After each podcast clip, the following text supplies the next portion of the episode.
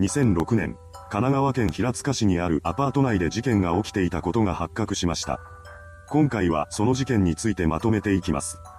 1951年、後に事件を起こすこととなる岡本千鶴子が青森県の北津軽で生まれました。岡本はその地で元気に成長していくのですが、彼女が4歳になっていた1955年に父親が亡くなってしまいます。これによって、一家は母子家庭となりました。ただ、その期間はそれほど長くなかったようです。というのも、母親はほどなくして新しい相手と再婚していました。そうして再び3人家族となった一家ですが、岡本が10歳になっていた1961年に両親の離婚が決まってしまいます。そんな中でも彼女はすくすくと成長していきました。そして1967年に中学を卒業した後の岡本は北海道に渡り、そこで就職しています。しかし、そこでの仕事は長続きせず、1968年には実家へと戻ってきたようです。それから2年が過ぎた1970年、彼女は結婚斡旋業者の仲介で北海道の奥尻島に住む男と結婚しました。嫁ぐ形での結婚だったため、そのタイミングで岡本も奥尻島へと移住しています。そこで彼女は子供を授かりました。そのようにして幸せをつかんだかのように思われた岡本でしたが、実際には苦しい生活を強いられていたと言います。何でも、夫となった男性が人付き合いの苦手な人物だったらしく、定職に就くことが困難だったそうなのです。これによって一家の生活は困窮していました。ですが家族は夫婦二人だけではありません。彼女らの間には子供が生まれていました。それなのにもかかわらず仕事を続けられない夫の姿を見て岡本はストレスを抱えていきます。また、夫の親族との関係も良いものではなかったそうです。そんな環境下での生活に耐えかねたのか、彼女は、ここでは子供を育てられないとだけ言い残し、奥尻島を出て行ってしまいました。その際、子供を連れて行こうとはしなかったようです。1975年、島を出てきた岡本は24歳になっていました。生活のためにお金が必要だった彼女は仕事を求めて神奈川県の湘南へとやってきます。そして秦野市内のキャバレーなどで働くようになりました。ホステスとしての岡本はとても人気だったらしく、すぐにナンバーワンの座にまで上り詰めたようです。そんな彼女に夢中になっていた男性の一人に山内俊夫さんという人物がいました。山内さんは平塚市宮松町で蕎麦店を営む男性だったようです。彼は母親と共に蕎麦屋を経営しており、かなり業績は良かったと言います。山内さんは仕事熱心な男性だったそうです。岡本もそんな彼に惹かれていったのか、同棲をしようと考えるようになります。しかし、そのためには一つの問題がありました。なんと、当時の山内さんには家庭があったのです。普通ならばそんな状況で同棲など考えられませんが、岡本にとっては大した問題ではありませんでした。彼女は山内さんの妻を追い出すような形で彼の家庭に入り込んだのです。そこには山内さんと妻の間に生まれた息子の山内峰弘さんもいました。そんな中、1978年に妻が新たな子供を授かります。それと同じ年、岡本も山内さんの子供を授かりました。岡本の登場と山内さんの不倫によって山内家はめちゃくちゃになっていたのです。これに耐えられなくなったのか、山内さんの妻は離婚を決意し、彼の元を去っていきました。こうして、岡本は二人を離婚させることに成功し、自らは山内さんと内縁関係となったのです。そしてお腹にいた息子を出産しています。生まれた男児は俊秀くんと名付けられました。ここまで見てきただけでも、岡本が相当厄介な人物だということが伺い知れます。実際、彼女は自らの立場を良くするための嘘を頻繁についていたそうなのです。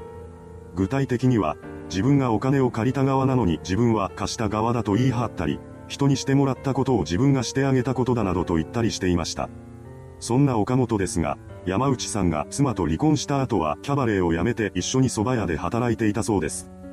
そうして完全に一家へと溶け込んでいた彼女でしたが、1984年に事件が起こりました。その年の12月28日、岡本の息子で、当時6歳だった俊秀くんが行方不明になったのです。彼女は当時の状況について、家の裏の車庫でサッカーボールを蹴っているうちにいなくなったと話しています。これを受けた警察は大々的な捜索を行うのですが、俊秀くんが発見されることはありませんでした。岡本はテレビ番組に出演し、お願いします。返してくださいと訴えています。どうやら、彼女は北朝鮮による拉致だと話していたようです。ですが、そんな証拠はどこにもありませんでした。俊秀君失踪の翌年となる1985年、山内さんと岡本の間には長女となる理香子さんが生まれています。山内さんと前妻の間に生まれた息子である峰弘さんは父親に会うためにたびたび家を訪れていました。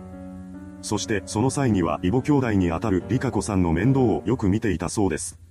また、理香子さんが大きくなると彼女の相談に乗ったりもしていたらしく、二人は旗から見ていても仲の良い兄弟でした。一方、家業である蕎麦屋の方は経営状態が悪化していたようです。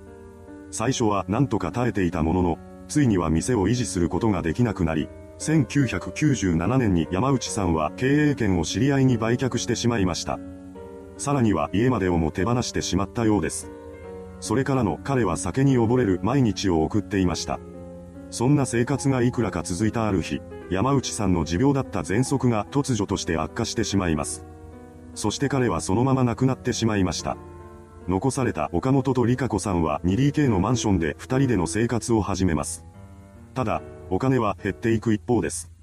何とかしてお金を得ようとした岡本は近隣住民の家を訪れ、再三にわたって借金をするようになります。さらに、青森で生活保護を受けながら生活していた母親にも無心をしていたようです。しかし、それも何度か続くとお金を貸してくれる人はいなくなってしまいます。その結果、一家は家賃を滞納していき、山内さんの死去から8年後の2005年2月に立ち退きが執行されてしまいました。そうして住居を失った二人の元に山内さんと前妻の子供で、理香子さんの異母兄弟にあたる峰弘さんが現れます。彼は行き場のない二人を迎えに来てくれたのです。そうして母子は峰弘さんが借りていた平塚市にあるアパートに移り住み、そこで三人暮らしが始まりました。そしてそれから1年後の2006年5月1日午前11時頃、峰弘さんの母親が3人の住むアパートを訪問してきます。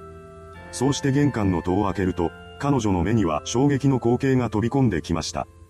なんと、そこにいたのは自決している息子の峰弘さんだったのです。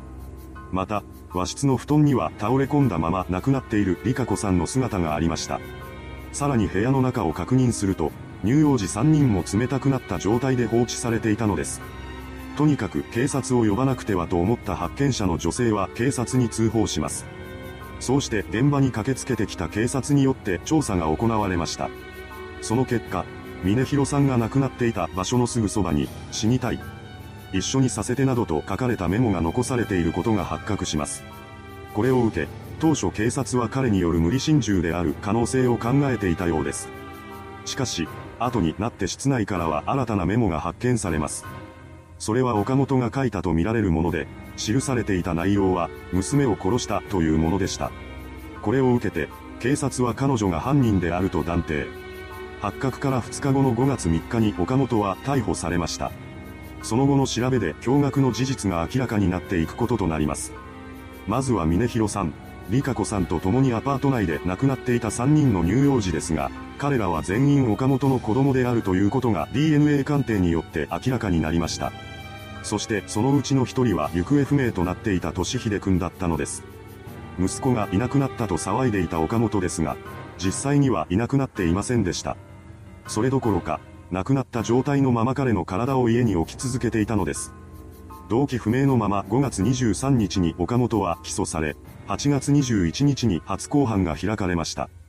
そこで彼女は、私は殺していませんと話し、事件への関与を全面否定しています。また岡本は公判が進む中でさらに供述を変え、当時のことを次のように語り出しました。峰広が理香子に乱暴し、そのまま彼女を手にかけた。そして彼はその責任を取って自決した。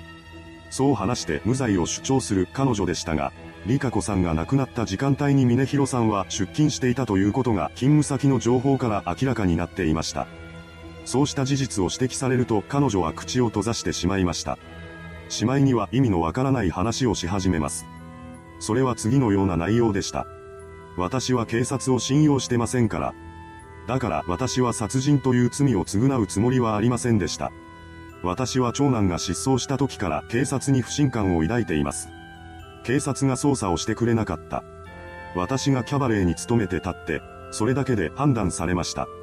そういう女だと。そう騒ぎ立てた岡本ですが、そもそも長男は失踪していなかったことが判明しています。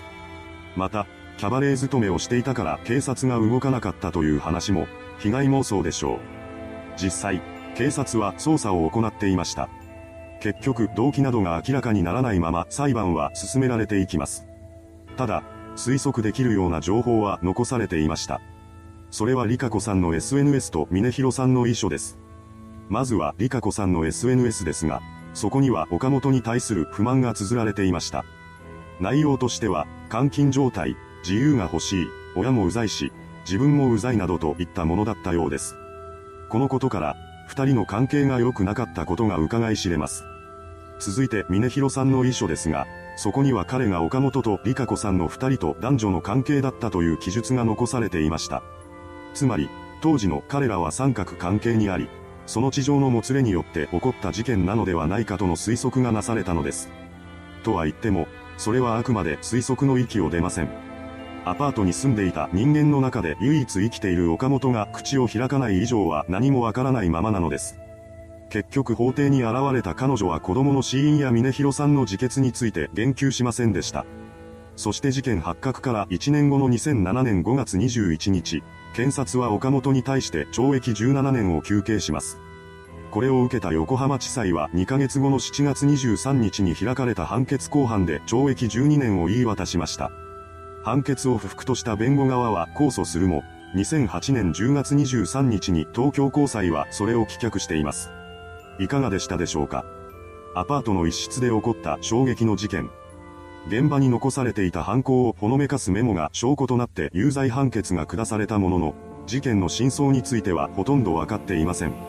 それではご視聴ありがとうございました。